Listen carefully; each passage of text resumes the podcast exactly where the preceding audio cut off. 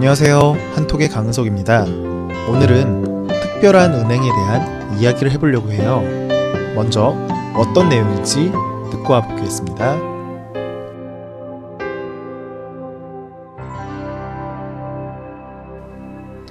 장발장 은행은 벌금을 낼 돈이 없어 감옥에 가는 사람들에게 돈을 빌려주는 착한 은행이다. 이곳에서는 나쁜 죄를 짓거나 위험한 사람에게는 돈을 빌려주지 않는다. 단지 가난하다는 이유로 더 큰 벌을 받게 되는 사람들을 도와주는 곳이다. 레미제라블의 장발장 같은 사람들이 생기지 않게 하는 것이 이 은행의 목적이다. 장발장 은행에서는 아무 조건 없이 돈을 빌려주고 있지만 이곳을 이용한 많은 사람들이 다시 돈을 갚고 있다. 네. 먹고 사는 게 너무 어려워서 범죄를 저지르는 사람들에게 벌금을 내라고 하지만 이들이 벌금을 낼 돈조차 없는 사람들이라서 벌금을 못 내고 있고 이들이 벌금을 못 내서 더 큰 벌을 받게 되는 이런 악순환에 빠지는 것을 막기 위해서 도와주는 착한 은행이 있다 라는 내용이었습니다. 네, 일단 어, 장발장이라는 것부터 설명을 해드려야 될 것 같아요. 장발장은 빅토르 위고의 소설 레미제라블에 나오는 주인공이에요.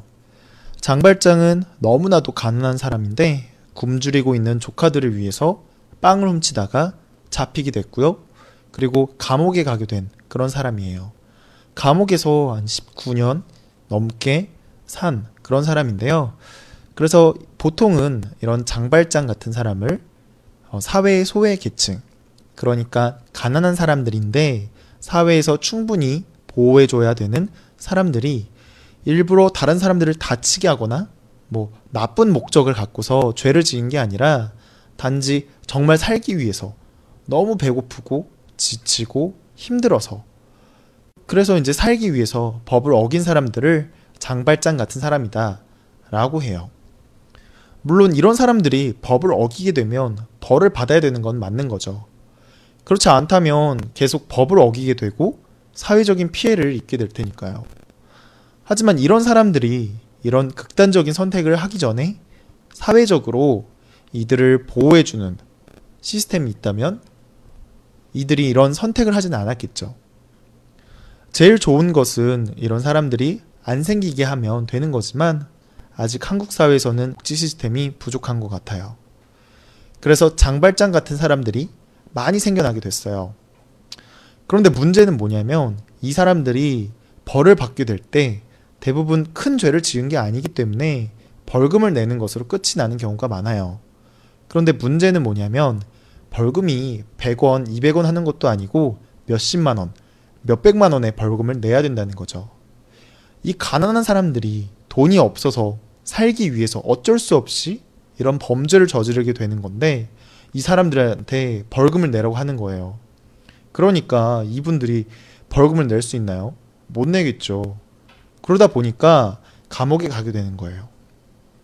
사실 이거는 법과 제도를 조금만 고치면 되는 건데 그게 잘 안 되다 보니까 매년 4만 명이나 넘는 사람들이 감옥에 가고 있다는 거예요.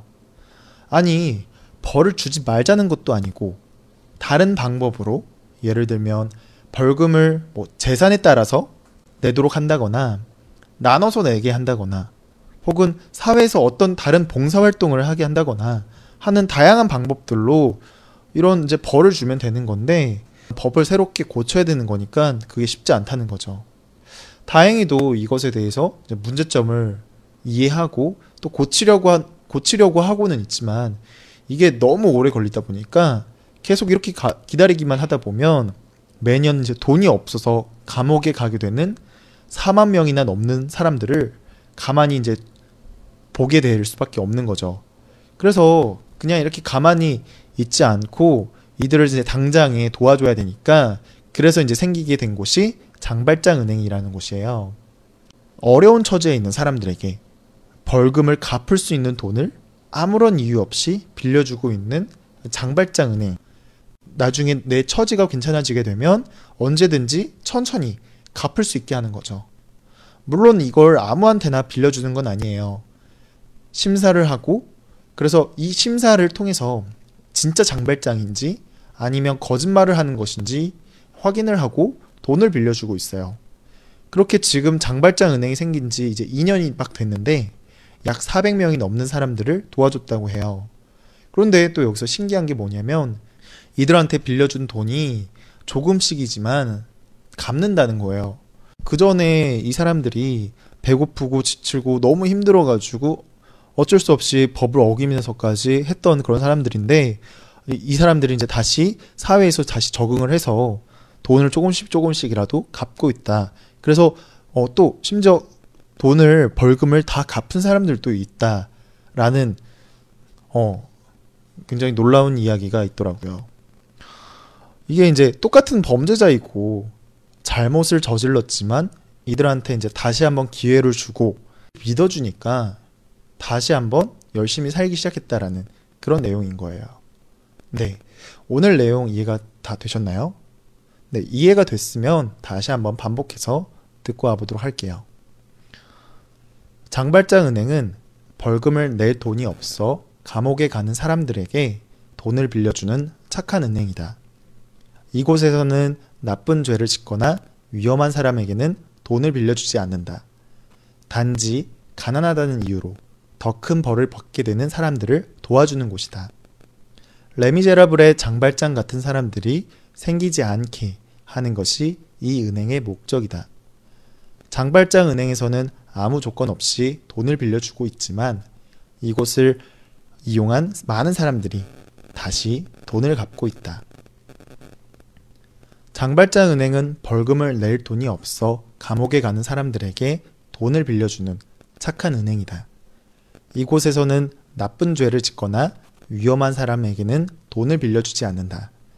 단지 가난하다는 이유로 더 큰 벌을 받게 되는 사람들을 도와주는 곳이다. 레미제라블의 장발장 같은 사람들이 생기지 않게 하는 것이 이 은행의 목적이다. 장발장 은행에서는 아무 조건 없이 돈을 빌려주고 있지만 이곳을 이용한 많은 사람들이 다시 돈을 갚고 있다. 네. 장발장 은행은 장발장 같은 사람이 생기지 않게 하는 것이 목적이지만 장발장 은행이 가장 원하는 것은 은행이 폐업하는 게 목표라고 하네요. 그러니까 은행이 망해서 없어지는 게 목표라는 건데요. 이게 이제 기존 은행들과 너무 많이 비교가 되는 것 같아서 굉장히 재밌는 이야기인 것 같아요. 네. 오늘 내용은 어떠셨나요? 장발장과 레미제라블이라는 단어가 생소했나요?